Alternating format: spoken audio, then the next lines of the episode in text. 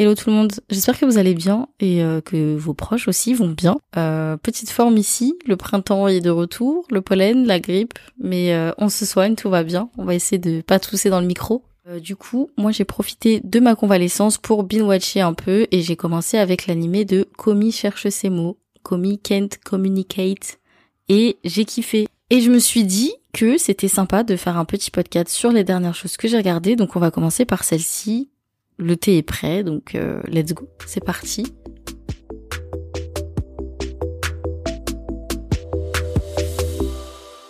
Komi cherche ses mots sur Netflix, c'est un anime récent puisqu'il date euh, de 2021 et euh, vous l'avez sûrement vu passer.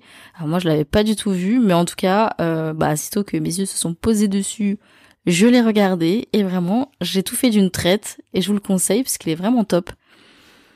Il y a aussi un drama qui est sorti au Japon et tout ça est adapté d'un manga Komisanwa Komushu Desu de Tomohito Oda qui lui n'est pas encore publié chez nous en France mais qui a déjà 22 tomes à son actif au Japon et qui est toujours en cours d'ailleurs. Ce serait bien, euh, qu'on l'ait chez nous. Je vous raconte un peu les synopsis, tout ça. Euh, Komi, c'est la plus jolie fille du lycée. Elle est ultra populaire, elle est trop belle, tout le monde veut être son amie, tout le monde veut la regarder, personne ne peut s'empêcher de croiser son regard. Elle est juste, voilà, elle dégage un truc, euh, c'est Komi quoi. Et euh, elle est vraiment belle.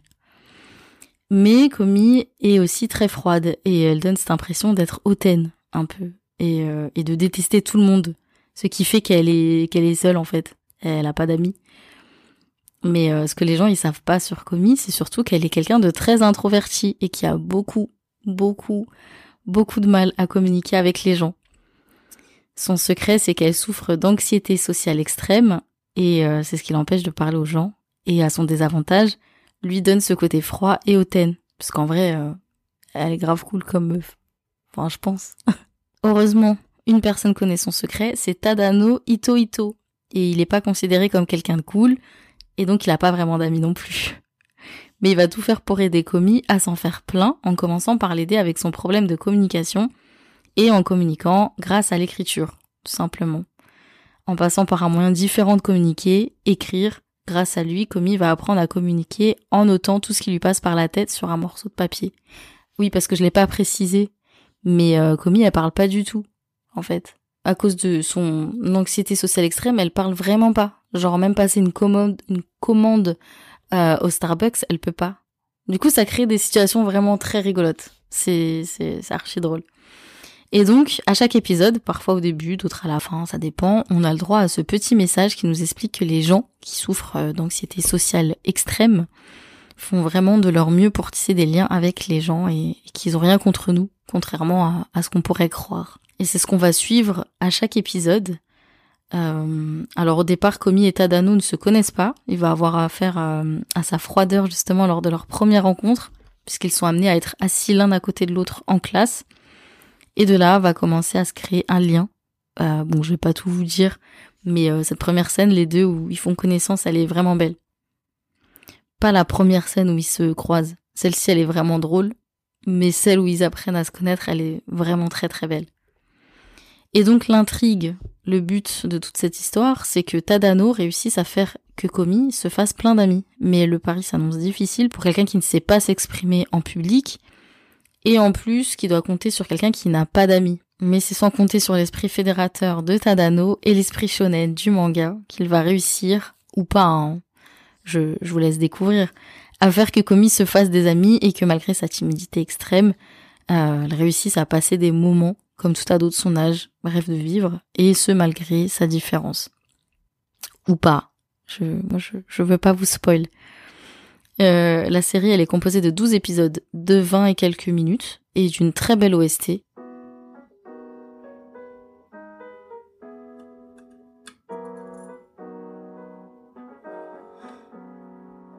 L'OST, elle est, elle est magnifique. Euh, en fait, moi, elle m'a tout de suite fait penser à Makoto Shinkai. Dans ses films, il y a toujours une petite musique comme ça. Ce genre de petite mélodie, euh, je suis trop fan. Et là, tout du long de l'anime, on a ce genre de mélodies qui reviennent très souvent. Et je trouve ça trop beau. Et il y a plein de petites mélodies comme ça. Et je trouve que l'OST, ça fait tout dans un anime. Ou peut-être pas tout, mais en tout cas, ça fait beaucoup. Ça, ça crée des émotions. Là, en l'occurrence, et grâce à l'OST, ça rend l'anime très dynamique, tout le temps, c'est fluide. Honnêtement, euh, j'ai commencé à trouver le temps long sur la fin, genre euh, allez les trois derniers épisodes peut-être, mais euh, c'est aussi parce je me suis tout regardé d'une traite. Donc autrement, j'ai adoré l'animation, elle est incroyable, les couleurs, les dessins sont très beaux et puis t'as des sortes de fenêtres qui pop parfois de dialogue ou autre, on se croirait dans un jeu vidéo, même les styles des persos, bref, il y a y a tout qui fait que visuellement c'est c'est une pépite en fait.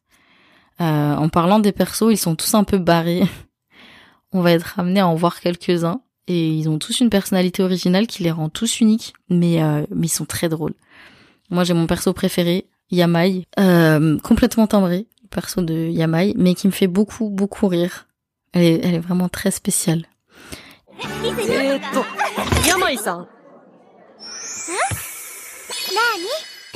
C'est beau visuellement, l'OST est génial, c'est bourré d'humour et les persos ils sont hyper attachants. Et voilà, pour toutes ces raisons, je vous le conseille fortement. La saison 2 arrive bientôt puisqu'elle est annoncée pour avril 2022. Donc euh, là, le mois prochain en fait.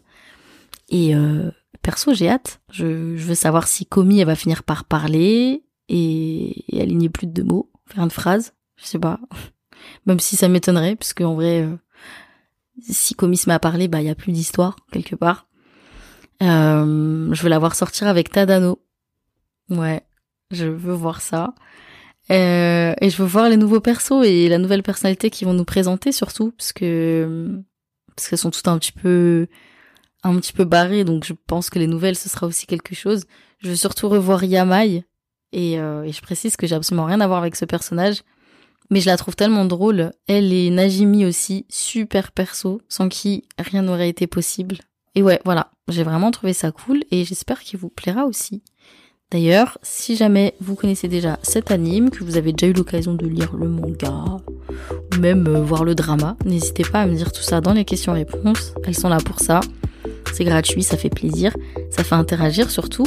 Et sinon, en DM Insta et commentaires, comme d'habitude, ça marche aussi, euh, je réponds toujours.